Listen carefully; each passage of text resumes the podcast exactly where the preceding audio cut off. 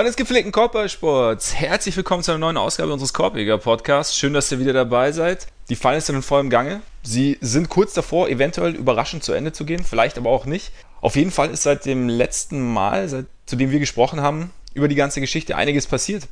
Die Warriors liegen plötzlich 3-1 zurück. Die Raptors können kommende Nacht ihren ersten Titel feiern. Und bevor es soweit sein kann, müssen wir natürlich nochmal reden. Wir, das sind wie jede Woche der unglaubliche Boardman alias Ole Freaks. Mein Name ist Max Marbeiter. Und Ole, als wir letzte Woche gesprochen haben, hast du es da ansatzweise für möglich gehalten, dass wir heute unter diesem Vorzeichen uns wieder treffen?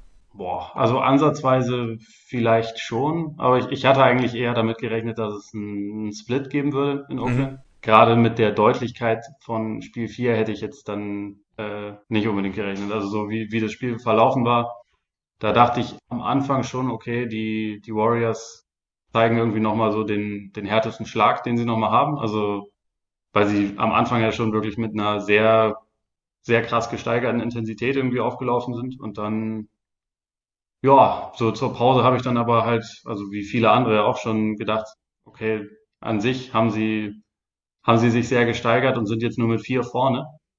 Und dabei ist mir dann so irgendwie so ein bisschen, bisschen aufgefallen, dass sich diese, diese Vorzeichen einfach so ein bisschen verdreht haben, weil eigentlich sagt man das seit seit Jahren immer über die Warriors, wenn ein Team nur zehn Punkte Führung zur Pause hat, ah, das reicht wahrscheinlich nicht. Ah. Mhm. Und äh, in dem, in dem Fall war es dann halt einfach so, dass das ja auch einfach nur dann eine Minute gedauert hat, bis die ähm, Raptors dann vorne lagen, weil halt Kawhi, wie Fred Van Vliet so schön ausgerückt hat, zwei FU-Dreier getroffen hat. Und halt auch irgendwie sofort dieses Selbstverständnis so demonstriert, demonstriert hat, so wir, wir nehmen das jetzt hier mit. Und dann war das tatsächlich so, dass sonst, wo die Warriors irgendwie seit, seit Jahren in diesem dritten Viertel halt immer dann die, diese Schippe drauflegen mhm. und halt mit einer ganz neuen Dynamik dann auftreten und häufig ja vorher zurückliegen und dann aber innerhalb von ein paar Minuten das Spiel komplett drehen. Genau das ist ihnen jetzt halt passiert und sie waren das Team, was da dann nicht mehr mitgehen konnte bei dieser Steigerung. Das fand ich, das war schon, ja, beeindruckend. Also gerade in der, in der Deutlichkeit hätte ich es jetzt so nicht erwartet. Ja, das Selbstverständnis der Raptors ist halt, das haben wir letzte Woche auch schon kurz angesprochen, es ist schon, schon beeindruckend, wie das sich im Laufe der, der Playoffs so entwickelt hat. Ja, diese Resilience, wie es immer so schön heißt, äh, gegen Widrigkeiten. Also, wann immer sie zurückgelegen sind, sind sie irgendwie zurückgekommen. Und hat, man hat so das Gefühl gehabt, mit jedem Comeback, also in Runde 1, gut, haben sie das Erstspiel gegen Orlando verloren. Da hat, ist man jetzt nicht davon ausgegangen, dass das größere Probleme bereiten wird. Aber dann die Probleme gegen Philly, dann gegen Milwaukee. Man hat so das Gefühl, so, es piekt jetzt gerade quasi in den Finals dieses Selbstvertrauen und auch diese Gewissheit, dass man, egal was der Gegner so bringt, dass man da irgendwie schon eine Antwort drauf finden wird und auch rechtzeitig eine Antwort drauf finden wird. Also das finde ich auch, fand ich auch ganz interessant jetzt in, in Spiel 4. Wir werden da gleich noch intensiver drauf eingehen, vorher aber kleiner Werbeblock, oder? Na gut. Na gut. Möchtest du erst dein Buch anpreisen? Ähm, ja, kann ich machen. das Nowitzki-Phänomen, dermaßen im Handel, mein Buch über ihr habt es erraten, über Dirk Nowitzki, über den deutschen Basketball, über die anderen deutschen Basketballer, über die NBA, über die Globalisierung und äh, ja, ansonsten über, ich weiß es ehrlich gesagt nicht. Ist jetzt schon eine Weile her, dass ich es geschrieben habe, aber ja. deswegen könnt ihr das ja lesen. Gibt's überall. Kleiner Cliffhanger muss sein, ne? Bitte? Kleiner Cliffhanger muss sein. Eben. Ja. Unter anderem bei Amazon zu bestellen. Ich freue mich auch nach wie vor sehr, wenn ihr mir da eine Rezension hinterlasst oder mir bei Twitter oder wo auch immer schreibt, wie es euch gefallen hat, ob es euch gefallen hat. Äh, ja, und dann haben wir, glaube ich, noch so eine Patronenseite. Wir haben noch eine Patronenseite, auch Patreon-Seite genannt und unter patreon.com slash Korpiger Podcast, Korpiger mit. Ah, äh. Vollkommen richtig. Könnt ihr uns unterstützen, wenn ihr das wollt. Ihr könnt uns da monatlich eine kleine Spende zukommen lassen, wenn ihr findet, dass das, was wir hier tun, die ganze Geschichte verdient hätte. Und es hilft uns natürlich sehr weiter, weil wir damit so ein, ja, ein bisschen mehr Zeit investieren können, je mehr es da gibt. Aber natürlich, vor allem momentan freuen wir uns darüber, dass äh, es echt schon einige gibt, die uns, ja, die das, die uns gerne unterstützen wollen. Die finden, dass wir äh, ein ganz, eine ganz gute Geschichte hier machen und freiwillig, ohne irgendwelche Vorteile für sie selber, einfach uns äh, einen kleinen Obolus überlassen äh, jeden Monat wissen wir sehr zu schätzen. Vielen Dank dafür. Wir versuchen, wie gesagt, auch hin und wieder mal so dann ein kleines Gustosstückerl, wie der Österreicher sagt. Ähm, es gab früher beim Fußball, habe ich das gehört als Kind, deswegen, als es noch ORF gab in Deutschland, in Süddeutschland. Ähm, ja. kleines Gusterstück zu hinterlassen. Und ähm, letzte Woche hat der Kollege Frerks er ein Sensationsinterview mit Kevin Arnewitz von, von ESPN geliefert, einem der, ja, so unserer Meinung nach, in Anführungszeichen, besten Experten. Und ja, wir versuchen das so in unregelmäßigen Abständen da so ein bisschen was, bisschen was Zusätzliches zu machen für unsere Patreon-Unterstützer. Dazu, apropos Rezension, natürlich auch gerne auf iTunes oder auf Apple Podcasts uns eine Rezension hinterlassen, wenn ihr das wollt. Uns auch gerne abonnieren, wo auch immer ihr uns zuhört. Das hilft uns auch sehr weiter. Und ähm, damit gehen wir auch direkt rein in Spiel 4. Ganz kurz, ja schon, ganz kurz ja? noch dazu äh, hinzufügen, weil wir ein paar Mal auch drum äh, schon gebeten würden. Seit letzter Woche sind wir in der Lage oder beziehungsweise ist es möglich, die Sonderfolgen, die wir bei Patreon haben, auch ganz normal über iTunes und die anderen Podcast-Apps abzuspielen, über einen brutalen RSS-Feed. Das haben die Leute, die ähm, bei uns schon dabei sind, müssten das per Mail ohnehin schon bekommen haben. Wenn nicht, das ist nochmal der Hinweis, könnt ihr dort finden. Das ist eine brutale Geschichte. Brutale Geschichte. Die Technik von heute macht alles möglich. Eben. Und damit jetzt wirklich rein in Spiel 4. Ola hat es ja schon kurz gesagt, die Warriors haben eigentlich ziemlich gut losgelegt. Und dann äh, ist es gekippt. Und man fragt sich so ein bisschen, weshalb es gekippt ist. Hast du, hast du irgendwie einen Ansatz? Was war für dich so der, der Hauptgrund, dafür, dass die Raptors so zurückgekommen sind, abgesehen von den beiden FU-Dreiern von, von Kawhi? Mhm, also ich, ich würde schon sagen, dass sie sich halt einfach nicht davon haben aus der Ruhe bringen lassen, dass in der ersten Hälfte ihr Wurf einfach gar nicht gefallen ist, was ja, also sie hatten zwei von 17 Dreiern in der ersten Hälfte getroffen, beide kamen von Kawhi, ansonsten hat halt niemand was getroffen. Und das hat sich halt dann, glaube innerhalb von fünf, sechs Minuten im, äh, im dritten Viertel geändert. Und sie waren einfach also wie, wie du das ja eben auch schon kurz angerissen hast, sie, sie haben sich einfach nicht irgendwie davon verunsichern lassen, dass sie da auch mit offenen Würfen Probleme hatten, weil also einerseits war die Warriors Defense klar besser, aber andererseits haben die Raptors ja sicher trotzdem eigentlich gute Würfe erspielt. Sie haben sie nur in der ersten Hälfte nicht getroffen und sie haben dann nicht, also sie sind deswegen nicht in Panik geraten und haben irgendwie alles in Frage gestellt, was sie da gemacht haben, sondern die haben halt ihr Ding einfach weitergemacht und äh, hatten einen Ibaka, der super drauf war, der auch mhm. das irgendwie so ein bisschen so eine, eine Inside-Präsenz etablieren konnte. Die Warriors hatten ja also auch irgendwie mit der mit der Physis dann wieder ein bisschen Probleme, hatte ich das Gefühl. Die Raptors haben sehr konsequent irgendwie den, den Center in Pick and Rolls halt attackiert und sich dadurch dann immer wieder gute Würfe rausgespielt und dazu hat halt Kawhi auch, das sollte man vielleicht eigentlich an erster Stelle nennen, ein, eines der besten Finals-Auswärtsspiele gemacht, die ich je gesehen habe. 36 Punkte, kein Turnover, gegen ja wirklich nicht die allerschlechtesten individuellen Verteidiger, mhm. ist schon mal brutal beeindruckend. Dazu halt die meisten Rebounds, die meisten Steals. Das war schon eine, ja, ziemlich perfekte Vorstellung, die Kawhi da geliefert hat, würde ich sagen. Absolut. Was ich auch noch ganz interessant war, weil, weil du gerade den physischen Aspekt angesprochen hast, war so der, das, wie das Rebound-Verhältnis gekippt ist. Also am Anfang mhm. haben die Warriors ziemlich gut gereboundet oder halt extrem gut. Und ja, waren viel Toronto, besser. Genau, und Toronto ist eigentlich kaum an Ball gekommen und, und dann zweite Hälfte ist es, fand ich schon sehr gekippt. Also gerade offensiv haben die Raptors einiges abgeholt abge, äh, und sich dann nochmal irgendwie zweite, dritte Wurfchancen erarbeitet. Und das war ein Punkt. Und auch die Defense allgemein. Also ich finde schon immer wieder interessant zu sehen, wie die Raptors es eigentlich, ich weiß gar nicht, haben wir es, ich glaube in der Milwaukee-Serie haben wir auch schon drüber gesprochen, wie sie ausgewählt an der Dreilinie verteidigen. Also sie wissen quasi, wem sie Würfe geben können und wem nicht also das Trappen von, von Clay und von, von Curry hat, finde ich, dann in der zweiten Halbzeit sehr, sehr gut funktioniert. Also, so dass die halt einfach ja. kaum gute Würfe losgeworden sind. Ich meine, hast du die Warriors hatten teilweise gute Würfe, aber es ist halt was anderes, ob ein Iguodala, der an, einer guten, in, an einem guten Abend viel, also regelmäßig trifft, aber halt an einem schlechten Abend auch mal gar nichts trifft, einen offenen Dreier hat, oder ob ein Draymond Green aus der Ecke einen offenen Dreier hat und äh, die Außenseite vom Brett trifft. Oder ob da halt, ob Curry offen steht oder, oder Thompson offen steht. Und da da haben sie schon irgendwas gefunden. Und ich meine, das Problem der Warriors ist ja auch so ein bisschen, dass, dass die Großen oder generell am Brett nicht viel getroffen wird. Was natürlich auch mit der, mit der Raptors Defense irgendwie zu tun hat. Aber die Raptors finde ich, das, das Recovering, also man hat auch mal, es gab mal eine Szene, wo Looney eigentlich komplett offen war, dann aber kurz gebraucht hat und dann diesen Fake, also Pumpfake gemacht hat und äh, ich glaube, Ibaka kam, war dann schon da und er hat dann nur zwei Freiwürfe bekommen. Looney hat, glaube ich, beide sogar verworfen. Aber so dieses, diese Rotation funktioniert gut, die Raptors stören gut, aber auch die, die Warriors Big Men haben irgendwie große Probleme am, am Korb zu finishen. Ja, ich meine, du hast halt auch gerade einen Boogie, der halt aktuell nicht mal auf eine Zeitung springen könnte, was halt echt bitter ja. ist, aber man, ja. Man sieht ja, dass da einfach null Explosionsfaktor ist und man, man kann ihm ja irgendwie, man muss das ja anerkennen, dass er es halt versucht und dass, dass er versucht, alles zu geben. Und Spiel zwei hätten sie wahrscheinlich ohne seinen positiven Beitrag auch nicht gewonnen. Aber die letzten beiden Spiele war das halt ein absoluter Minusfaktor, wenn er da auf dem, auf dem Feld stand, weil er einfach, er kommt halt nicht hoch. Und dann, mhm. wenn er halt dazu dann auch im Passspiel Probleme hat, was ja jetzt auch der Fall war. Also hat er in dem Spiel, glaube ich, innerhalb der ersten vier Minuten schon drei Ballverluste gehabt. Dann ist es halt einfach wieder gar kein positiver Beitrag, den er leistet. Zumal er ja auch defensiv relativ einfach in Anführungszeichen zu attackieren ist. Ja.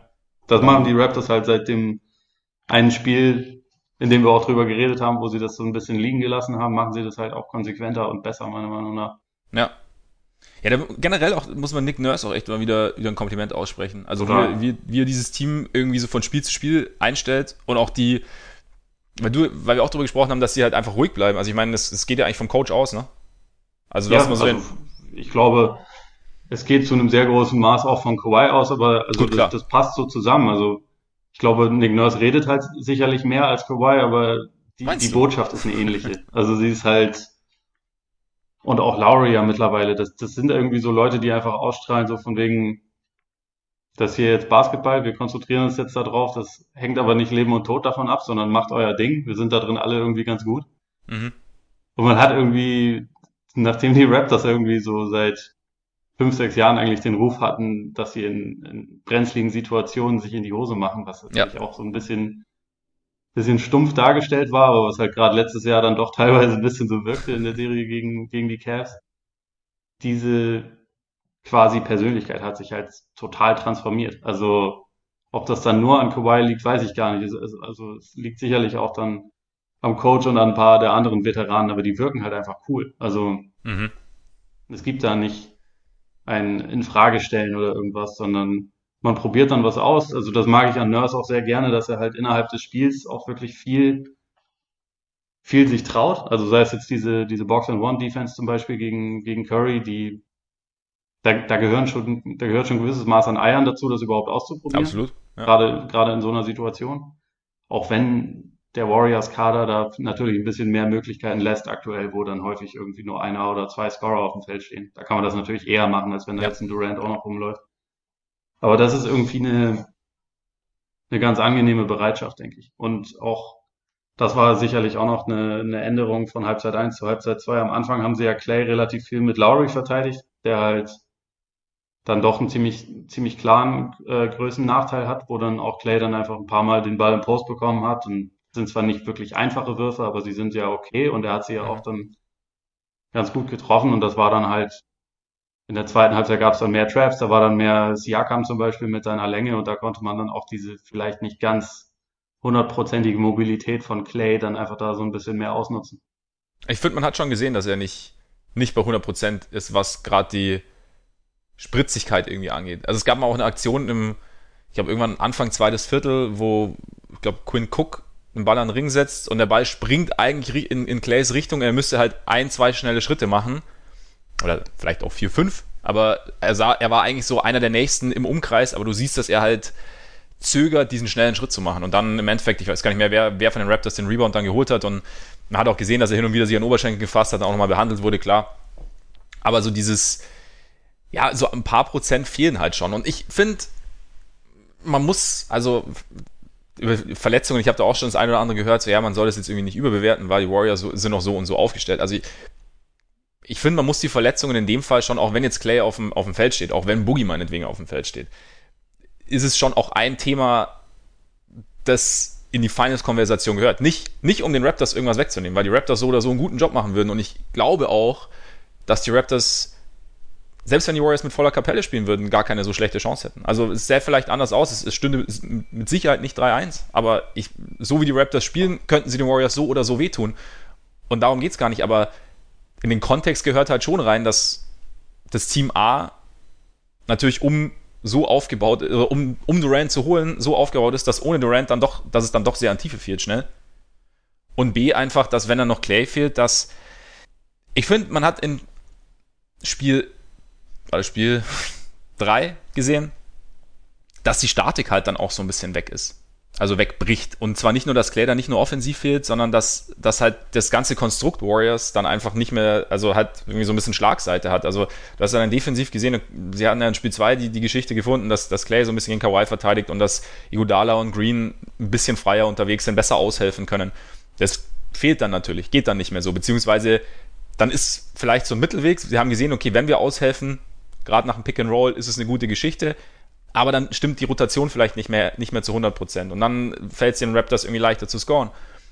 Und deshalb können wir, also ich finde, wir können nicht über diese Finals reden, ohne über die Verletzungen zu sprechen. Genauso wie wir es in den letzten Jahren auch nicht konnten, wenn es um die Warriors ging und ihre Titel, wenn es da um Verletzungen ging. Es ist halt einfach, man tut dann, ich finde, man, man geht so leicht dazu über zu sagen, ja, Verletzungen, mein Gott, muss halt irgendwie, ist ja jetzt nicht so tragisch, aber ich, ich weiß nicht, oder wie siehst du das?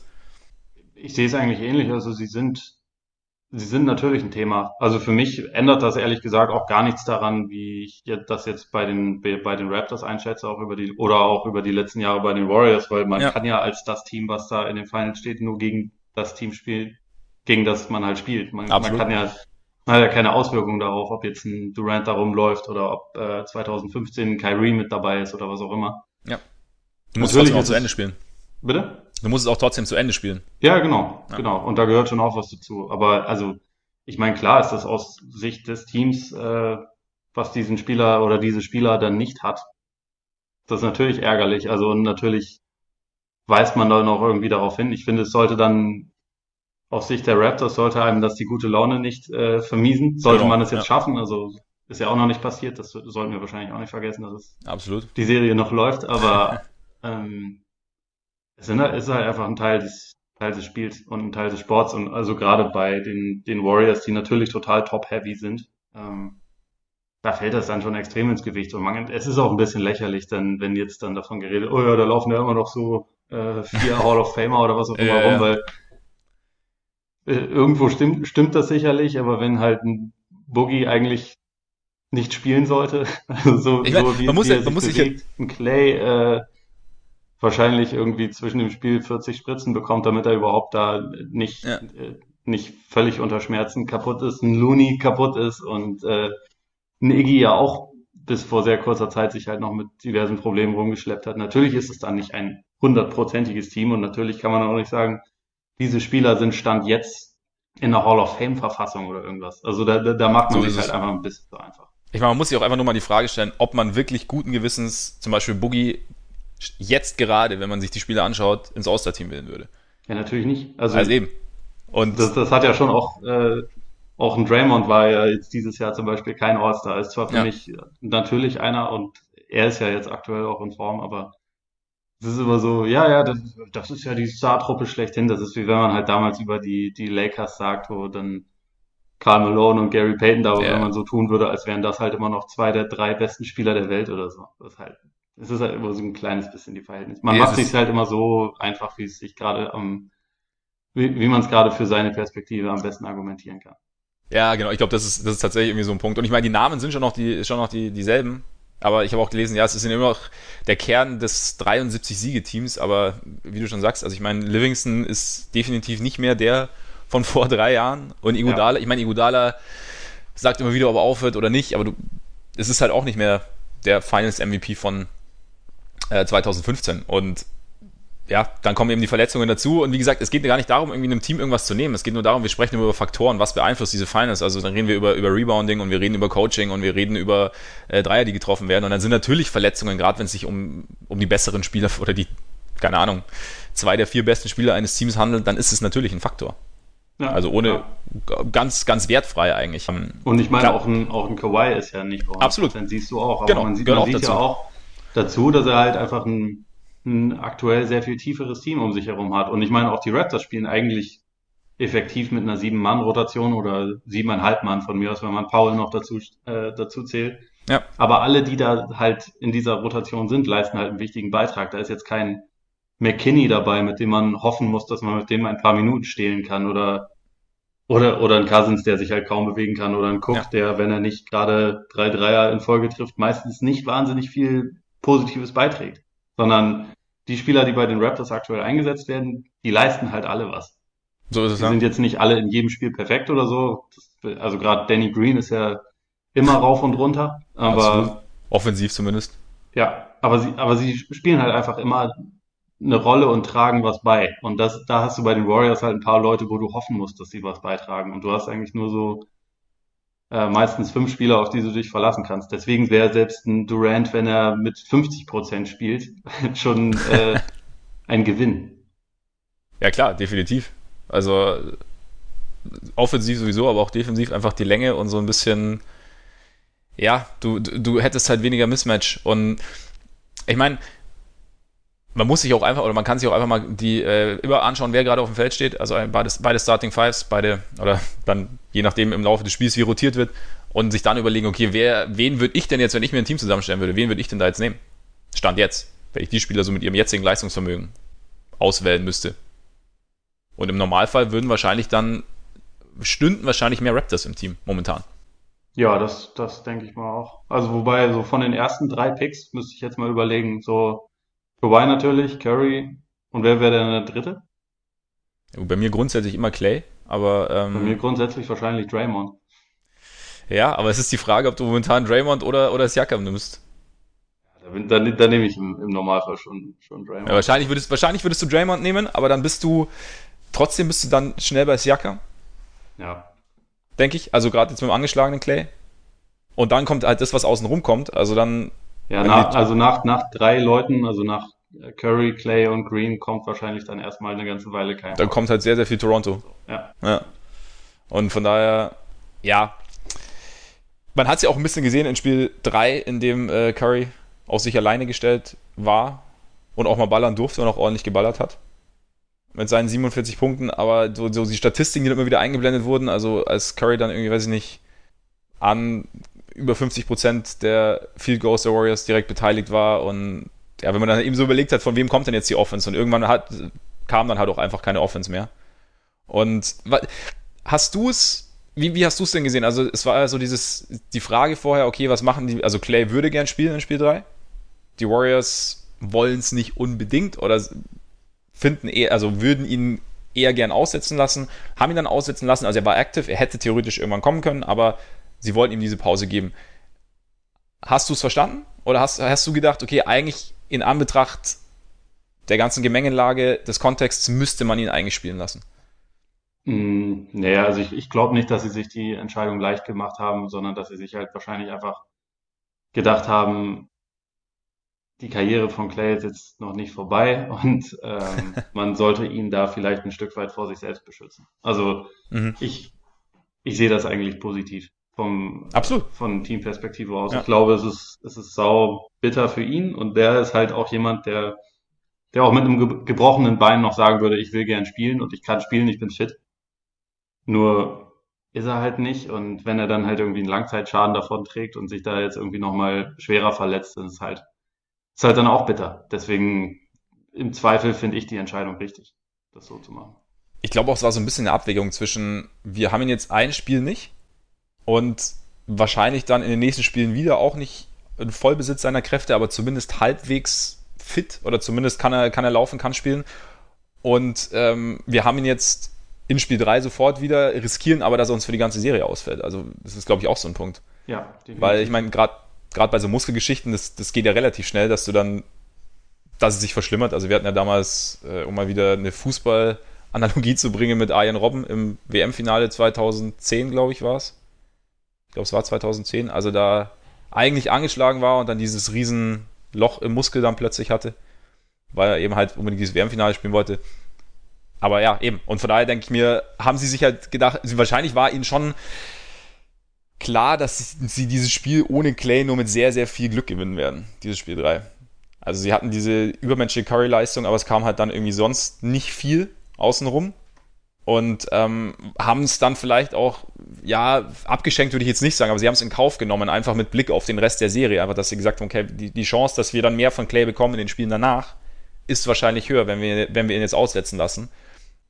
Verstehe ich auch vollkommen. Ich meine, jetzt ist es natürlich blöd gelaufen, dieses Spiel 4. Das, so, ein, so ein Spiel ist in der Serie, so wie sie momentan läuft, immer drin. Es ist jetzt natürlich dumm, dass diese zwei Spiele direkt aufeinander folgten und dass sie dadurch eben jetzt 1-3 hinten liegen, aber ich, also ich kann es auch vollkommen nachvollziehen. Und an, an Clay hat es ja in Spiel 4 auch nicht gelegen. Also nee. Das war ja der, der mit Abstand beste Warrior. Ja. Auch wenn seine Version des äh, Big Balls Dances eigentlich eine ziemliche Frechheit war, oder? Warum? Anatomisch ja wohl. Hast du gesehen, wie er seine Hände, also auf welcher Höhe? Vielleicht sitzen die bei ihm woanders, aber so, da, der sollte sich halt noch mal ein paar Videos von Sam Cassell angucken, wie, ja. wie man wie man es richtig macht. Ja. Ja, Clay muss, äh, was, was den. ist kein den, Wunder, dass sie dann verloren haben. Ja, genau, genau. Das war wahrscheinlich, wahrscheinlich war das der Moment, in dem es gekippt ist einfach. Ja, ich Aus auch. Prinzip. Dann ging halt nicht mehr viel. Aber ja, du hast schon gesagt, ich meine, er war jetzt in Spiel 4 eigentlich so der, der beste Offensivspieler, der, der effizienteste auch tatsächlich. Curry ist wieder so ein bisschen, also nachdem Spiel 3 wirklich überragend war und er das Team echt sehr, sehr lang mehr oder weniger allein getragen hat, zumindest offensiv, war jetzt wieder weniger ja, effizient unterwegs, auch defensiv einige Fehler drin gehabt.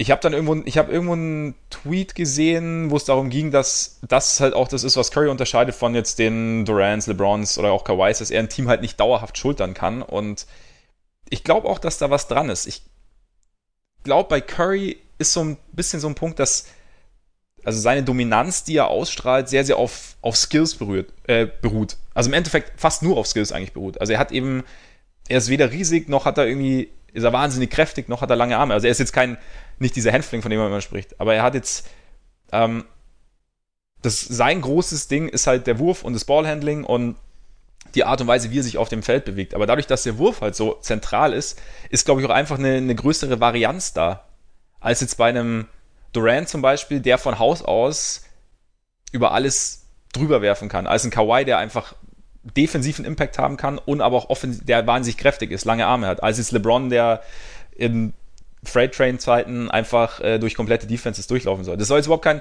also es geht gar nicht darum, irgendjemand anderem irgendwas wegzunehmen oder ähm, Curry eine Absolution zu erteilen. Aber ich habe mir da nur irgendwie Gedanken gemacht, weil es ja irgendwie stimmt. Also Curry ist nicht dauerhaft diese dominante Kraft, wie es jetzt vielleicht die anderen sind.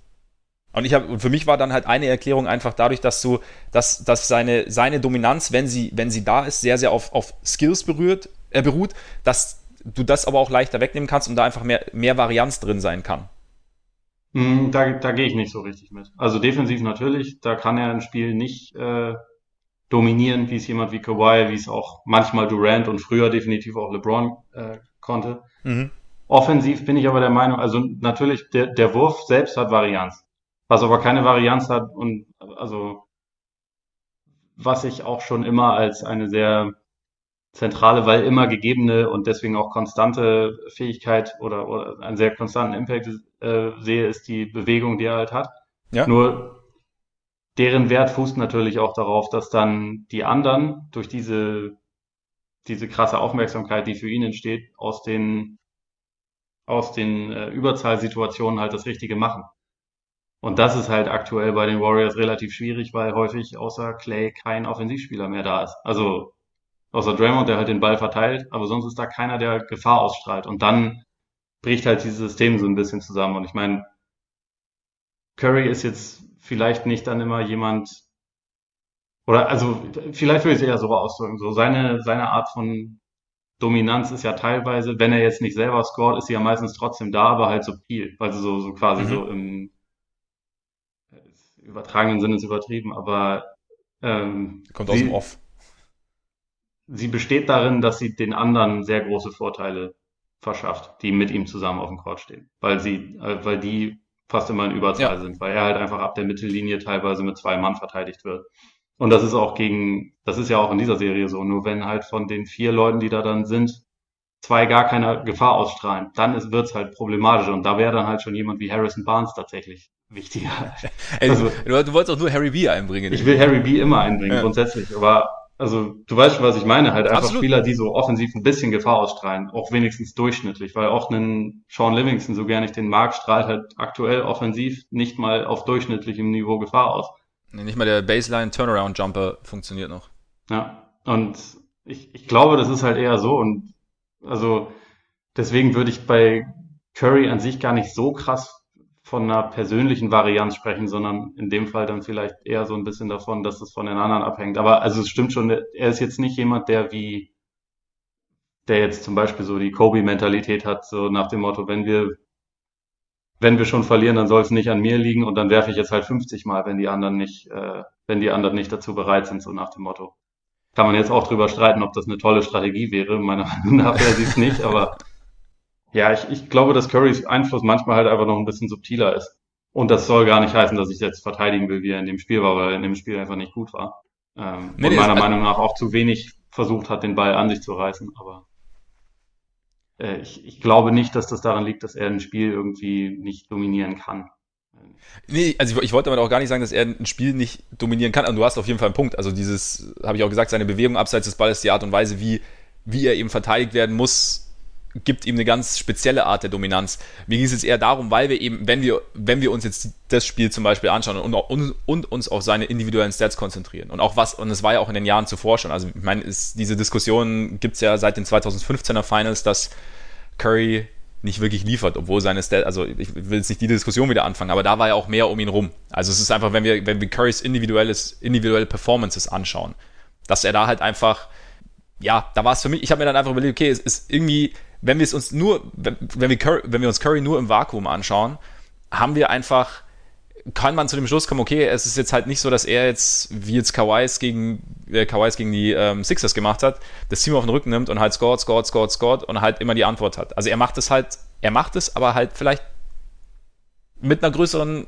ja, Varianz, wie gesagt, also da einfach, dass es, es funktioniert halt nicht immer. Und dann habe ich mir halt gedacht, okay, ja, er ist halt einfach gute 1,90 groß, er lebt viel von seiner Bewegung und von seinem Wurf. Und wenn es halt dann mal an einem Tag wie jetzt am, von Freitag auf Samstag nicht funktioniert, und wenn dann noch das gegnerische Team nicht gut verteidigt, und wir haben ja oft auch schon das Thema gehabt, dass physische Verteidiger ihm so ein bisschen Schwierigkeiten bereiten. Also Chris Paul, jetzt Van Vliet, auch äh, nicht zu vergessen natürlich äh, Matthew Della Vedova. Ähm, und da denke ich mir halt, ja, vielleicht kann, ist es irgendwo ein Faktor. Aber es, war jetzt, es ging, jetzt, ging mir jetzt eigentlich weniger darum, irgendwie Curry irgendwie schlecht zu machen oder zu sagen, ähm, Curry ist jetzt nicht, nicht in dieser Riege ganz oben. Es finde eigentlich eher im Gegenteil. Also ich wollte, es ist eigentlich eher so ein Ding, er dominiert ohne groß zu dominieren, wie du sagst, aber vielleicht auch, ähm, vielleicht auch einfach sich mal zu überlegen, weshalb er eben nicht diese, diese Spiele haben kann, wie jetzt LeBron, bei dem du nicht wirklich mitbekommst, was er macht, und dann ist er halt doch wieder bei, bei 30 Punkten, äh, 8 und 9, einfach weil er am Ring scoren kann, ganz einfach. Für mhm. Curry sind theoretisch, Curry hat wenig einfache Punkte drin. Nicht, dass die anderen jetzt simpel scoren würden, aber wenn man, kann es natürlich sagen, dass für ihn jetzt ein Dreier irgendwie ein einfacher Wurf ist, theoretisch. Trotzdem ist aber, wer, wer schon mal Basketball gespielt hat, weiß einfach, wenn, wenn du auf den Wurf aus der Distanz angewiesen bist, gibt es halt Abende, da funktioniert es halt nicht ganz so perfekt. Und bei Curry sind diese Abende seltener, aber es ist halt trotzdem, ja, ohne jetzt eine Jump-Shooting-Diskussion starten zu wollen, aber. ja, ich, ich, ich, ich, ich weiß schon, was du meinst. Also das Ding ist, ähm, im Normalfall entstehen ja sehr, sehr viele der einfachen Punkte, die die Warriors haben, dadurch, dass er sie nicht erzielt, aber dass ja, er genau. auf dem Feld ja. ist. Ja. Und ähm, deswegen, ja, das, das ist, äh, das schwingt immer so ein bisschen im Subtext mit. Aber äh, aktuell ist es halt einfach wirklich, also Curry ist da vielleicht ein kleines Stück mehr abhängig von seinen Mitspielern als, als äh, jemand wie LeBron das ist. Ich meine, der auch, LeBron hatte letztes Jahr in den Finals auch keine Chance, so gut er auch war. ja. Das stimmt schon. Also das ist halt einfach so jemand, der halt dann immer und immer wieder auch äh, das halt selbst forcieren kann. Ich weiß nicht, wie das aussehen würde, wenn Steph das versuchen würde. Ja, ja. Ich meine, gut, in, ja. Man, man, tut ja jetzt auch so, als hätte er in Spiel 3 nicht gerade 47 Punkte aufgelegt. Ne, eben, also ich meine, in Spiel 3 hat er es ja im Endeffekt gemacht. Also ja, da hat er es genau. ja selber versucht und da hat es auch gut funktioniert. Aber es ist halt, es ist halt nicht gesagt, dass es in jedem Spiel so, so gut, oder beziehungsweise es kann auch gut sein, dass es halt dann eher so läuft wie jetzt in Spiel 4. Selbst wenn er es versucht, das meine ich damit einfach, weil du, weil es halt einfach vielleicht ein bisschen komplizierter ist. Weil es halt nicht so dieses Ding gibt, okay, ich, ich ziehe zum Korb und ähm, entweder werde ich gefault oder ich lege das Ding halt rein und im Optimalfall lege ich es mit Foul rein. Oder ich werfe über meinen Gegenspieler drüber. Oder ich, ähm, weiß ich nicht, Kiste raus und ähm, schieb sie ein bisschen durch die Gegend. Irgendwie so. Aber klar, also ich meine, die, er ist wahrscheinlich, er bräuchte halt nur, manchmal denke ich mir vielleicht nur ein bisschen kompetentere Mitspieler manchmal. Also wir sind halt wirklich, ich meine, wir sind ja mittlerweile am Ende der Warriors Bank angekommen und das macht es natürlich auch nicht gerade einfacher. Ja, deswegen äh, habe ich den Harrison Barnes da reingeworfen. Ja. Nee, aber also wenn da halt einfach, sagen wir mal, Danny Green würde bei den ja. äh, Warriors sehr weiterhelfen. Der ja. auch, bei dem es auch rauf und runter geht, aber der halt einfach eine, einen Respektfaktor bei anderen, also bei, bei gegnerischen Verteidigern hat, weil er halt einfach heiß laufen kann und dann auch mal sechs Dreier in einem Spiel treffen kann. Da ist halt einfach, den muss die Defense einfach viel mehr beachten und dann kannst du halt vielleicht auch nicht Curry das ganze Spiel übertrappen und jederzeit irgendwie mit zwei oder auch mal drei Verteidigern jagen. Und das würde dann viel erleichtern. Aber gut, ich meine, dafür haben sie ja auch, äh, dafür haben sie einen Durant geholt. Vielleicht kommt er jetzt zurück. Vielleicht kommt er zurück. Noch mal ganz kurz, bevor wir dann auf Durant kommen, noch ganz kurz fand ich ganz in dem Danny Green Kontext finde ich ganz interessant, auch nochmal zu äh, Stan Van Gunn, die damals im Low Post, da hat er nämlich auch äh, gemeint, eben, dass es für Sag mal, diesen einen, diesen einen äh, Podcast hast du auch wirklich auswendig gelernt. Ne? Ich habe ihn, ich habe, ich habe hier lauter Post-its in der Wohnung hängen ja, mit Zitaten, ja, ich, ich, ich, die ich dann immer, immer wieder mal so ein bisschen einfließen lassen kann. Nee, aber ich fand, er hat echt so ein paar interessante Sachen gesagt. Und das fand ich besonders interessant, weil wir ja immer äh, gerade so Richtung J.R. Smith oder so Richtung diesen Gunnern so ein bisschen, weiß ich nicht, so abschätzig lächeln oder so. Und da hat er gesagt, dass solche Spiele aber für einen gegnerischen Coach viel unangenehmer sind und eben dann auch ein Danny Green einfach die viele Dreier nehmen. Die, und die den Dreier auch einfach immer nehmen und denen es einfach egal ist, weil du weißt nicht genau, was kommt, du weißt aber, dass sie theoretisch immer heiß laufen müssen. Und deswegen kannst du auch, wenn die eine, eine Offenheit haben, kannst du sie niemals stehen lassen. Das ist genau das, was du sagst, eben, dass ein Danny Green, ähm, ja, den Warriors da weiterhelfen würde, einfach weil er eine gewisse potenzielle Gefahr darstellt. Und im Endeffekt, ja, man unterschätzt, man denkt immer so, oh ja, so ein, so ein, so ein Gasol irgendwie, gut, macht jetzt in den Playoffs, fällt jetzt auch nicht immer, wenn du jetzt da, oder ein Al Horford zum Beispiel, der damals als Beispiel genannt, der sein Dreier ja schon relativ hochprozentig trifft, aber halt tendenziell nicht sofort abdrückt oder der halt nicht, nicht so wahnsinnig gerne den Dreier nimmt. Dann sagst du, du nimmst lieber zwei Dreier von Al Horford als ähm, null oder halt, wenn es dumm läuft, sechs oder sieben Dreier von J.R. Smith. Ja. Und das ist halt, weil das macht man sich, finde ich, oder zumindest ich habe mir gedacht, oder ich mache mir, habe mir das nicht immer so bewusst gemacht, dass ich mir, ich, ich denke nur, okay, das ist ein guter Schütze, da muss ich hin. Und äh, das ist halt einer, gut, vielleicht wirft er auch daneben, aber vielleicht trifft er halt auch. Marcus Morris war da zum Beispiel auch ein Beispiel. Ja, ich glaube, dass das äh, Selbstverständnis von so einem Spieler, der da draußen steht, macht einfach auch einen großen Unterschied. Ich meine, ja. man fragt sich oft, warum fallen Leute auf den Pumpfake von Joel Embiid rein? Warum mhm. ist die Offense der Celtics seit Jahren meistens besser, wenn Marcus Smart auf dem Feld ist, obwohl er absolut beschissene Quoten wirft?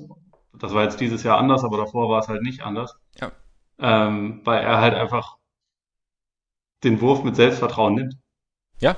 Und dadurch irgendwie verteidigt. Also man müsste ihn, wenn man nur die Prozente berücksichtigt, wahrscheinlich eigentlich nicht verteidigen. Aber dadurch, dass da halt jemand, der so diese Bereitschaft halt ausstrahlt, wird er halt verteidigt. Und dadurch, ja, das, also das kann ich mir schon vorstellen, dass das äh, in der Hinsicht dann auch so, ein, so einen indirekten Effekt einfach hat. Ja. Und sorgt dann auch wieder nochmal für mehr, mehr Bewegung, wenn der Wurf dann losgelassen ist, Rebound, keine Ahnung. Also ja. Das ist dann schon was anderes, ob da dann jemand wie Iggy steht, der sich meistens dreimal umguckt, bevor er dann, ja. bevor er dann wirft. Kann ich wirklich keinen Pass spielen? Kann ich echt. Ah, ah, ja, okay. Genau. Dann halt, dann halt doch. Oder halt Draymond, der, wenn er dann wirft, das, ich habe, ich glaube, das habe ich auch schon mal neulich gesagt, aber ich habe das, seitdem ich das irgendwie vor ein paar Monaten einmal gelesen habe, dass Draymond wirft, als hätte er einen Rucksack auf dem Rücken, der ihn so ein bisschen runterdrückt. Das stimmt das einfach nicht mehr aus dem Kopf. Ja. Das ist so ähnlich äh, übrigens wie die, für alle, die es noch nicht mitbekommen haben oder die es noch nicht äh, gelesen haben. Bei The Athletic, äh, die Oral History über Kawhi Leonard, die kriege ich auch einfach nicht mehr aus dem Kopf. Also mit den Taten wie Boardman gets paid und so. Dieses ganze Ding ist so dermaßen großartig, das, das kann ich nur jedem empfehlen, sich das durchzulesen, weil es einfach man, man kann jetzt eigentlich nicht mehr Kawhi beim Rebound sehen, ohne zu denken, oh, der Boardman. Ja. Wir, sollten, wir, sollten, wir könnten einen Comic machen vielleicht. Ja, ohne Boatman. Witz. Also Kawhi wird für mich irgendwie mehr und mehr zu so einer mystischen Figur, den ich irgendwie, also auch wenn dann irgendwie so beim Team, Team Dinner mit den Spurs er gefragt wird, was er eigentlich, was er bestellen will und dann einfach stattdessen sagt so, nö, äh, ich will nicht zwölf rote Äpfel einfach Apple auf Teller lebt, die er in seinem eigenen Jute-Sack dabei hat und mit Messer und Gabel isst. Ja. Was für ein... Ja gut, man hat, ja, im Restaurant die Etikette musst du schon wahren, auch wenn es nur Äpfel gibt. schon. Ich weiß nicht, in den meisten Restaurants, bei denen ich bisher war, habe ich jetzt nicht selber mein Essen mitgebracht und in, in einem Jutebeutel dann auf den, auf den äh, Tisch gelegt. Ich weiß nicht, wie das bei dir ist. Ja, ich weiß nicht, nachdem Kawaii ja, gut, ist jetzt in Toronto, aber da kann er ja mittlerweile auch in einigen Restaurants umsonst essen, dann kann er auch sein Essen gleich selber mitbringen eigentlich. Ja, das stimmt. Wobei, du weißt, in München noch, im Biergarten, da wäre Kawaii perfekt aufgehoben. Das stimmt. Kannst, kannst du deine Brotzeit mitbringen? Dann ein Maß Wasser dazu und ab dafür. Vielleicht ist das der Exklusiv-Scoop, den wir gesucht haben. Kawhi im Sommer zu Bayern. Ja. Oh, da ist er. Ja, stimmt. München ist auch wärmer als in Toronto. Er Qualität, Lebensfreude und Zuversicht. Gut, äh, zu Durant. Du wolltest eigentlich, äh, eigentlich, ich habe gemerkt, du wolltest elegant zu Durant überleiten vorhin. Das hast du gemerkt. Ne? Und dann ja. hast du es, und dann, dann gedacht, hast du dich nee, da, so, da, davor geworfen, als würdest ja. du einen Offensivfoul annehmen wollen wie Kyle Lowry. Ja, genau. Und habe danach natürlich äh, mich bei den Schiedsrichtern beschwert. Ja. Grundsätzlich. Wie, wie, man das eben so macht. Durant jetzt questionable, hat jetzt zum ersten Mal dieses ominöse kleinere Training mitgemacht. Also es war jetzt noch nicht keine volle Einheit, aber zumindest mal war wir auf dem Feld. Danach wurde natürlich berichtet mit dickem Eispack an der Wade die Halle verlassen, aber wohl nicht so richtig gehumpelt. Also man weiß es immer noch nicht.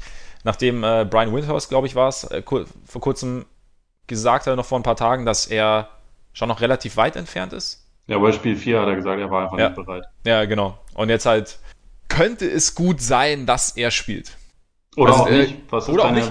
Also ich fand nur, dass ähm, Kevin O'Connor hat dann nur so gemeint, ja, es ist halt die Erwart es wäre schon quasi gemein, in, also nicht so ausgerückt, aber jetzt äh, paraphrasiert, gemein wäre es natürlich, ihn jetzt questionable zu nennen oder ihn zum Status des questionable zu erheben und dann nicht spielen zu lassen, weil ja natürlich jetzt die, die Erwartungen hochgeschraubt sind. Ja gut, wenn er nicht spielen kann, kann er nicht spielen natürlich. Aber ich glaube, die Warriors, irgendwas müssen sie machen. Ich, mal abgesehen, ganz kurz noch da, ich glaube nicht, dass sie ihn jetzt, dass sie keine Chance haben in Spiel 5 ohne Durant, aber trotzdem wäre es jetzt irgendwie, jetzt wäre der Zeitpunkt für ihn zurückzukommen, wenn es eine, Möglichkeit gibt. Also er muss ja nicht, nicht die Gesundheit ruinieren, aber wenn es eine Möglichkeit gibt, oder? Ja, klar, also jederzeit. Es ist, es ist ja jetzt irgendwie schon seit, spätestens seit Spiel 3 irgendwie offensichtlich, dass es halt in der ähm, Form, in der Zusammensetzung aktuell die Raptors einfach das bessere Team sind. Und also ob das dann jetzt heißen muss, dass sie im nächsten Spiel keine Chance hätten, sicherlich nicht. Also auch wenn er nicht dabei ist, wie du schon gesagt hast, äh, die Warriors kann man das schon zutrauen, dass sie auch nochmal ein Spiel auswärts gewinnen, aber dass sie die Serie gewinnen ohne ihn ist halt mittlerweile, das halte ich schon für sehr unwahrscheinlich. Und klar, also Sing äh, da haben wir eben eh auch schon drüber geredet, dass er halt einfach so einen anderen Impact hätte, wenn er da steht, selbst wenn er halt bei, keine Ahnung, 50 Prozent ist und sich halt kaum bewegen kann, weil sein Wurf einfach so viel besser ist. Könnte die Danny Green machen, von dem wir gerade gesprochen haben. Ja, nur wahrscheinlich nicht unbedingt in der Defense. Aber offensiv würde es halt, ja. würde es halt so viel, und es würde so viele von den auch von den diversen Problemen der Warriors zumindest ansatzweise lösen. Also zum Beispiel könnten sie ihre Rotation verkleinern, sie müssten nicht mehr diese komplett chaotischen Minuten mit McKinney auf dem Court haben, sie könnten äh, Looney und Green zu den einzigen Centern machen, sie könnten Boogie wieder aus der Starting Five nehmen, das ist wahrscheinlich politisch ein bisschen leichter zu rechtfertigen, wenn du da nicht sagst so, Boogie, du gehst jetzt auf die Bank, wir setzen Looney dahin, sondern mhm. so, Durant ist wieder da, der spielt jetzt. Das ist wahrscheinlich ein bisschen leichter zu rechtfertigen. Man hätte nicht, nicht mehr dann die Not, irgendwie einen langsamen Center spielen zu lassen, den, den die Raptors halt ein bisschen gezielter attackieren können. Und äh, mit Durant hätte man halt trotzdem auch noch so einen Faktor in Sachen Rim Protection, der ihnen einfach fehlt ja. bisher. Ja. Und wahrscheinlich wäre es jetzt nicht unbedingt ideal, jemanden, der über einen Monat nicht gespielt hat, dann zu sagen, hier, geh mal, du, du nimmst jetzt Kawhi, das ist aktuell wahrscheinlich der beste Spieler, der hier rumläuft, aber äh, mach, mach mal, aber man hätte zumindest irgendwie nochmal so eine, eine kompetente Zusatzoption. Aber es ist halt, also das ist gleichzeitig ist das ja auch so ein, so ein krasser Strohhalm, an den man sich da klammert, ne? Einfach weil da ruht jetzt so viel Hoffnung auf jemanden, der ewig nicht gespielt hat und der dann mitten in den Finals oder eigentlich schon in einer absoluten Notsituation in den Finals, sollte er jetzt zurückkehren, halt da reingedrückt wird. Das ist schon, ist schon auch heftig und ich weiß nicht, ob man das da vielleicht auch einfach ein bisschen überschätzt, den, das, was er da tatsächlich liefern kann. So gut Durant natürlich ist. Also deswegen finde ich das irgendwie schwer zu bewerten. Du sagst ja, so gut Durant ist. Also ich meine, es ist halt äh, Kevin Durant und wir haben bis zu seiner Verletzung davon gesprochen, dass er vielleicht momentan der beste Spieler der Liga ist. Ja, ist er meiner Meinung nach. Ja, und also ich glaube schon, jemanden da irgendwie jetzt reinzuwerfen, der jetzt lange nicht gespielt hat, dann irgendwie sind die Abläufe nicht perfekt. Aber es ist ja manchmal auch, das ist ja auch ganz oft so, wenn man langweilig nicht gemacht hat, beim ersten Versuch funktioniert es immer wunderbar. Kennst du, wenn du lange nicht Basketball gespielt hast, dann spielst du immer beim ersten Mal denkst du so, Alter, I'm back. Und dann spielst du das zweite Mal und denkst du so, okay, doch nicht. Es kommt, es ist, wie gesagt, ich glaube, wenn ein Verletzungsrisiko besteht, ergibt es irgendwie wenig Sinn. Aber wenn, auch selbst wenn er nicht bei 100% ist, selbst wenn du ihn irgendwie als sehr, sehr hochwertigen Decoy verwenden kannst, selbst wenn du ihn nur seine, seine Länge und trotzdem noch größere Mobilität als die von Boogie verwenden kannst, selbst dann bringt es dir einfach was, auch wie, weil du, wie du sagst, du kannst deine Rotation kürzen, du kannst, du bist nicht mehr auf McKinney angewiesen, auch auf Cook nicht. Du, die ganze Diskussion, die wir um Curry hatten gerade eben, also es würde ja Curry das Leben erleichtern. Selbst wenn man jetzt, selbst wenn es Durant nicht der primäre Ballhändler wäre, was du aber wahrscheinlich dann trotzdem irgendwie zeitweise einstreuen würdest, einfach weil es halt Kevin Durant ist. Und von daher, ob es jetzt die Serie rumreißt, weiß ich nicht.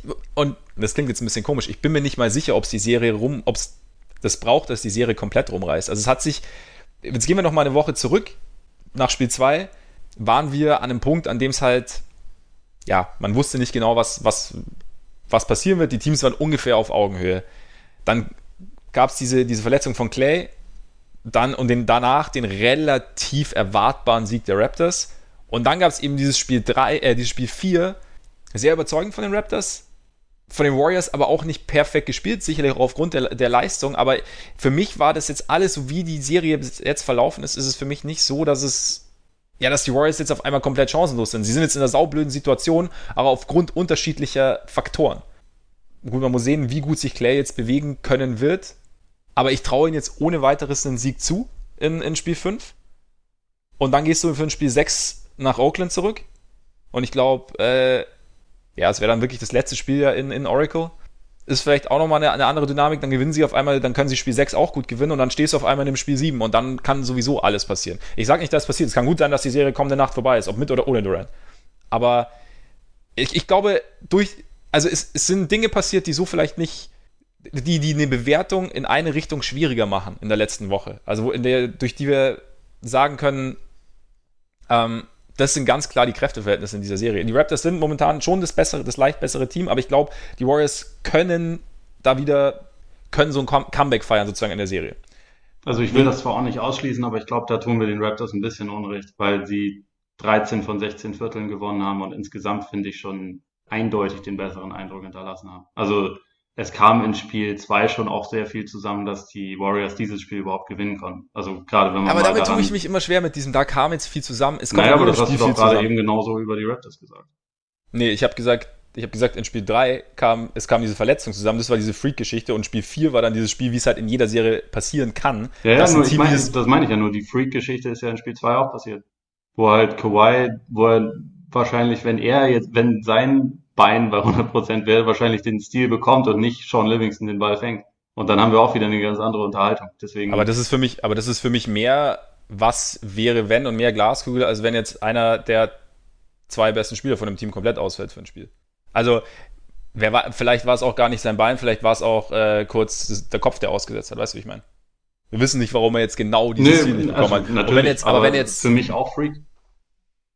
Das wollte ja, ich damit aber, eigentlich aber, nur sagen. Ja gut, aber also, es ist eine Aktion halt und kein ganzes Spiel, Sachen, äh, auf einzelne Sachen dann fokussieren kann bei sowas. Und also, sondern für mich dann schon eher auf den Gesamteindruck. Und da haben die Raptors für mich bisher in dieser Serie den viel besseren Eindruck hinterlassen. Die Raptors, habe hab ich auch gesagt, die Raptors sind für mich das bessere Team, aber Spiel 3, oder, oder bist du der Meinung, dass Spiel 3 genauso gelaufen wäre, wenn Clay, wenn diese Verletzung nicht passiert wäre? Nee, das kann ich, also, also ich meine, ehrlich ja gesagt auch nicht die richtige Frage, weil ich meine, dann, dann äh, macht Curry da vielleicht nicht 47 Punkte, sondern hat drei Assists mehr oder so, aber das ist ja letztendlich egal. Ja, aber wenn wir, wenn wir jetzt sagen, wir wollen uns nicht auf einzelne, einzelne Geschichten irgendwie konzentrieren, aber es ist doch der ein, es ist nicht der, der große, wenn dir einer deiner besten Spieler wegbricht, wenn schon einer deiner besten Spieler sowieso weg ist, ist es nicht ein, da können wir doch nicht sagen, wenn wir uns jetzt auf einzelne kleine Faktoren beziehen, oder? Ist es nicht ein, naja, nein, einer der nein, also das, das will ich damit auch gar nicht sagen, aber also ich, wir können ja nur das bewerten, was passiert ist.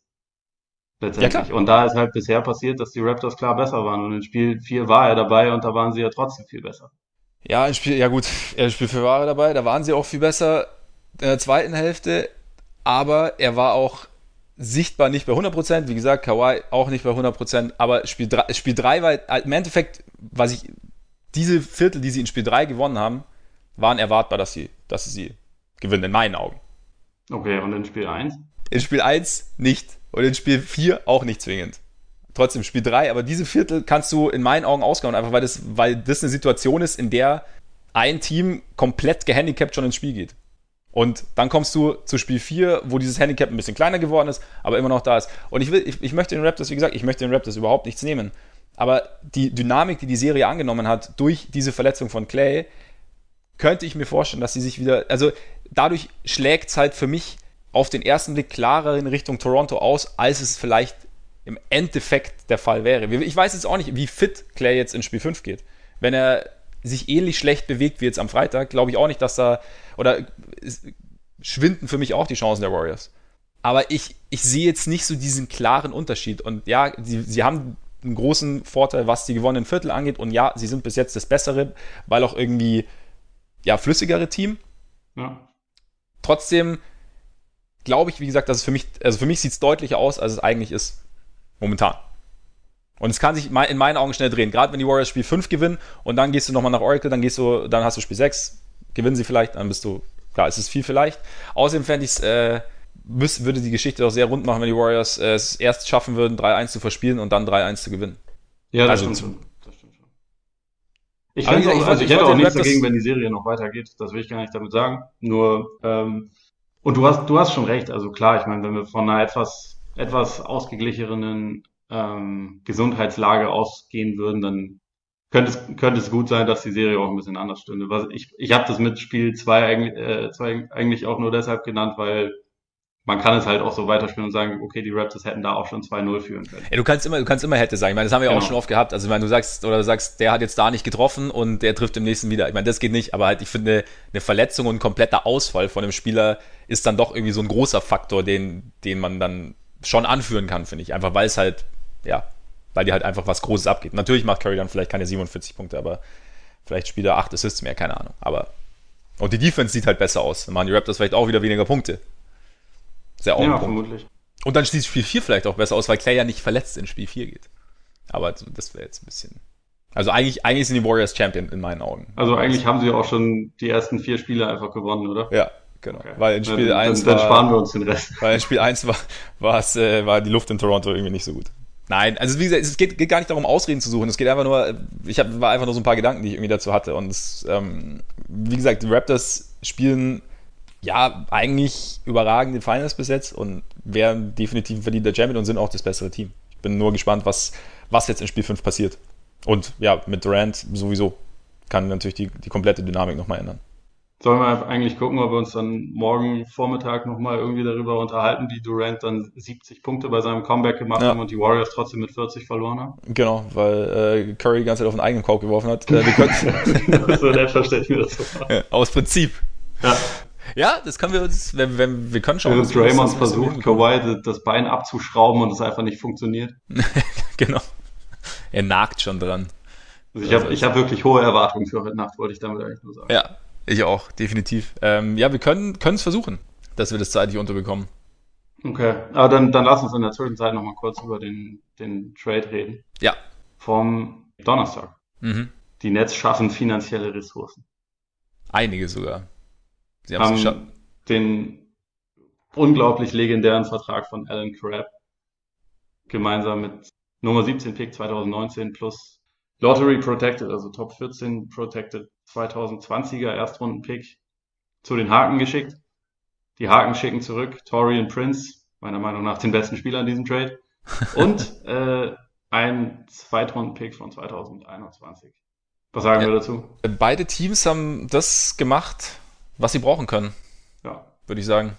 Also da dass die Nets den, den Crab-Vertrag losgeworden sind, ist in, aus ihrer Perspektive natürlich hervorragend, weil wie du sagst, halt finanzielle Ressourcen. Also wenn sie jetzt mit D'Angelo Russell nicht verlängern, haben sie theoretisch Platz für zwei Max-Contracts, beziehungsweise wenn sie mit D'Angelo Russell verlängern, haben sie Platz für einen weiteren Max-Contract. Und ja, dazu Torian Prince. Günstiger und besser als Alan Crab, ist jetzt auch nicht, nicht ganz falsch. Und die Hawks kriegen weitere Picks, haben vielleicht die Möglichkeit, im Draft nach oben zu traden, haben, ähm, haben sowieso Zeit, brauchen kein Geld. Äh, Alan Krabs Vertrag läuft aus nach der Saison.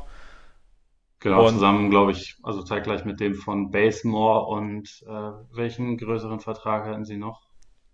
Ja, genau, Miles Plumley, genau. Ah, ja. die, die laufen beide genau wie Crab halt nach der nächsten Saison aus. Das heißt, die hätten, glaube ich, Stand jetzt für, für den Sommer 2020 dann keinen, ähm, keinen Vertrag mehr in den Büchern, der kein Rookie-Vertrag ist und Platz für zwei Max-Deals. Mhm. Also auch nicht so schlecht. Ist auch nicht so schlecht, genau. Also von daher sehen beide ganz gut aus. Ja, und jetzt sind die, die Nets sind jetzt großer Player in der Free Agency. Also dein Freund Kyrie ist ja, wie viele, fast schon in Brooklyn. Gerne. Gerne. Packst du mit an mit der Schubkarre bei und Bill Simmons und äh, fährst ihn rüber? Äh, nö, ich habe nicht das Geld, um dahin zu fliegen, gerade, aber ja, also soll, soll er mal machen. Ich, ich bin ja e-, ehrlich gesagt eher gespannt, was das für, für Russell dann bedeutet, weil ich glaube, dadurch, dass sie jetzt halt diesen extra Raum geschaffen haben, das deutet für mich schon darauf hin, dass sie wahrscheinlich eher davon absehen werden, mit ihm zu verlängern. Mhm. Also gerade wenn sie, äh, was sie anscheinend sind, ziemlich optimistisch sind, dass Kyrie kommt, dass sie dann ähm, wahrscheinlich sagen, okay, Dinwiddie haben wir schon gerade verlängert, dann brauchen wir Russell definitiv nicht auch noch. Also ist ja eh klar, irgendwie Russell und Irving nebeneinander wäre, glaube ich, auch eine ziemliche Katastrophe.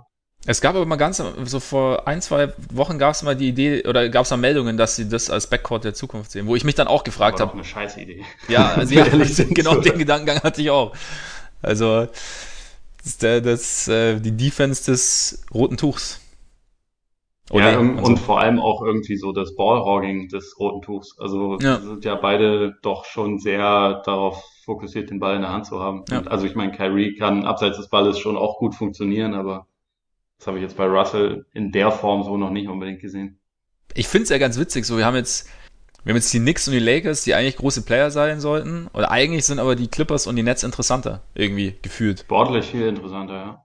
Also du hast zwar nicht die Tradition, aber du hast äh, halt einen Plan, was ja tendenziell für einen Sportler auch nicht so blöd ist.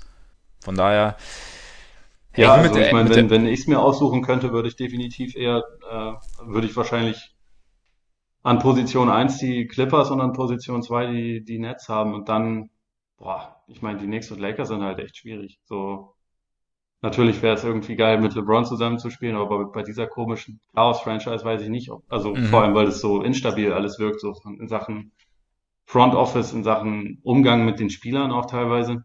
Also was was Rondo da jetzt gesagt hat, fand ich auch äh, ganz, ganz interessant, weil das irgendwie so auch so ein bisschen auf ein nicht ganz so angenehmes Klima für die, gerade für die jungen Spieler irgendwie hingewiesen hat. Und äh, ich meine, dass die Knicks seit Jahrhunderten irgendwie so den, den miesesten Besitzer der NBA haben und dadurch halt auch immer mal wieder ein nicht ganz so geiles Klima haben für die, für die Spieler und für die Franchise an sich. Also klar hat man da bei beiden halt diesen krassen traditionellen Aspekt und äh, beides irgendwie legendäre Teams natürlich, auch wenn bei den Knicks ja wirklich die legendären Zeiten schon sehr, sehr lange her sind. Der Legacy-Aspekt ist natürlich schon größer, wenn du sagst, du äh, wächst die Knicks wieder auf von den Toten. Ja, wenn das irgendwann jemand schafft. Und also ich meine, bei Durant tippe ich auch eigentlich immer noch, dass er, dass er dort hingehen wird, aber. Ja, wobei, vielleicht, vielleicht ist Durant genau der zweite Max-Slot, der jetzt, der jetzt frei ist. Also ich weiß. Meinst du, meinst du Kyrie und Durant dahin? Man, vielleicht, ich weiß es nicht. Man spricht, so man, man spricht der, ja noch zwei nicht. der ne? Superstars, die ich mir am wenigsten nebeneinander vorstellen kann. Irgendwie. Ja, aber sie, sie wollten ja eigentlich zusammen zu den Knicks gehen. Eigentlich war ja das fix. Eigentlich vielleicht wollten sie, glaube ich, zusammen äh, reisen gehen in Finnland. Auch das. Auch das. Ans Ende der Welt quasi. Ja, mit, ja, Kawhi aber muss ja aufpassen, dass, sie, dass sie nicht runterfallen dann, aber ähm, ja, ich, ich kann es mir auch schwierig, schwer vorstellen. Wobei bei Kyrie, es ist echt gerade, also Kyries Reputation hat jetzt, also wenn ich jetzt, also allgemein, aber auch bei mir hat schon sehr, sehr gelitten über dieses Jahr. Aber ich, andererseits denke ich mir, also er ist wahrscheinlich wirklich nicht der einfachste Charakter, aber wir wissen halt auch nicht genau, was da in Boston intern auch so passiert ist. Also was da, also ob es halt einfach manchmal gibt, manchmal passt es halt einfach auch nicht. Also ja, irgendjemand wird ihm zum Geburtstag halt einen Globus geschenkt haben und dann wird, wird er wahrscheinlich vollkommen ausgerastet. wahrscheinlich. Oder sein, sein Locker mit lauter Globi, Globussen. Globuli. Globuli, ja, genau. Dekoriert, ich weiß nicht. Aber ja, vielleicht, wenn, wenn er in einer anderen Situation, in eine andere Situation kommt, wobei bei den Castleys halt war, gab es ja auch Meldungen, wonach er irgendwie während der Playoffs nicht so richtig kommunikativ war mit seinen Teamkollegen. Also ich weiß es nicht, aber vielleicht manchmal ist ja ein Tapetenwechsel, haben wir auch schon oft gesagt, ist vielleicht nicht schlecht, aber ich finde halt bei den, bei den Nets, die waren halt wirklich, sie waren halt letztes Jahr einfach so ein gutes Team. Also mit, also wirklich, wo das halt, wo man gern zusammengespielt hat, wo das irgendwie, wo das gut zusammengepasst hat und da ist jetzt natürlich Kyrie nach allem, was jetzt die Letz-, in letzter Zeit passiert ist, schon eine große Variable irgendwie und, und auch irgendwie ein großes Fragezeichen. Ich weiß ja nicht, und ob es sich dann so weit bringt. Ich meine, Kyrie ist weiterhin ein überragender Spieler und du schaust dir das wahnsinnig gern an und als wenn du noch quasi einen Durant dazu verpflichtest, der dann Chef ist und Kyrie macht halt den die zweite Geige, dann kann das auch funktionieren, aber das will ich erstmal sehen, dass er das nochmal akzeptiert, die zweite Geige zu sein. Ja, aber vielleicht denkt er sich jetzt auch nach allem, nach dem ganzen, was so nach den Playoffs gesprochen wurde, nach den Problemen, die er auch hatte, dass es vielleicht gar nicht so unangenehm ist, wenn da ein Durant stünde oder weiß ich nicht. Ja, also ich, ich, ich finde, es hätte schon was, wenn er einfach wieder zu LeBron wechselt. Irgendwie, irgendwie Ja. das schon. Das, das würde ich mir tatsächlich auch, würde ich mir gerne angucken. Ja. Ja, das fände ich jetzt auch nicht schlecht. Und dann halt nur Durant zu den Nets. Nee, der geht ja zu den Knicks. Nein. Doch. Ja, das ist alles. Das ist schon mein Tipp. Aber witzig, witzig wäre es natürlich, wenn du. Die Nets haben ja jetzt quasi ihren Pick, jetzt hätten, könnten sie ja mal wieder picken, ihren eigenen. Dann haben sie jetzt ja getradet. Die mögen den- halt einfach Picks nicht. Ja, für den kommenden Draft. Und wenn sie aber jetzt niemanden bekommen würden, dann wäre es natürlich irgendwie auch ein bisschen traurig. Aber Dann hätten Ja. sie jetzt immerhin Torian Prince bekommen. eben. Müssen wir auch weiß- mal sehen, ob ein äh, Nummer 17 Pick einen besseren Spieler äh, herausgibt als Torian Prince. Ja, Das ist ein guter Punkt, ja. Und wer weiß, was hinter den Kulissen gesprochen wurde, auch wenn natürlich noch nicht gesprochen wird, weil man darf ja noch nicht, aber Das ist natürlich vollkommen richtig. deswegen wird, wird noch kein Wort gewechselt worden sein. Es ist auf jeden Fall eine ganz coole Konstellation jetzt. Also war schon, weil es sind die passenden Spieler auf dem Markt, es sind die passenden Franchises, haben wirklich viel Platz und da passiert einiges. Aber die Art und Weise, wie die Netze es jetzt wieder eingefädelt haben, dass sie sich, dass sie auf einmal halt, dass sie einerseits geldtechnisch der große Player sind, aber andererseits eben auch Teams äh, oder Spielern eine Perspektive bieten können, die's, die sie interessant macht, weil einfach sagen, okay, da sind Leute mit Sinn und Verstand am Werk, da ist ein System, da sind junge Spieler mit Potenzial, da ist, und da ist es nicht so wie, äh, weiß ich nicht, der staubige Wüstenboden wie im Madison Square Garden, sondern da blüht schon ein bisschen was. Wir sind gespannt. Absolut. Ist ihm noch was hinzuzufügen? Nee. Ich hab Hunger. Hast du Hunger? Ja. Es ist auch schon halb zwei bei dir, ne? Fast. Eben. Ja, bei mir. Vielleicht mal auch ein frühes Mittagessen heute. Ja, dann würde ich sagen, beenden wir die ganze Geschichte. Wie gesagt, die 70 Punkte Explosion von Kevin Durant. Morgen Nacht werden wir eventuell dann nochmal noch mal aufgreifen. Gut, ja, schön, dass ihr zugehört habt. Wir hoffen, dass ihr auch demnächst wieder reinhört, dass ihr es weitererzählt, dass ihr Oles Buch rezensiert, dass ihr uns rezensiert auf iTunes und genießt euren Tag, euren Abend, euren Morgen. Genießt Spiel 5. Vielleicht haben wir morgen noch einen Champion, wer weiß. Und vielleicht hören wir uns auch morgen nochmal. Sonst hoffentlich nächste Woche. Schönen Tag noch. Reingehauen. Reingehauen.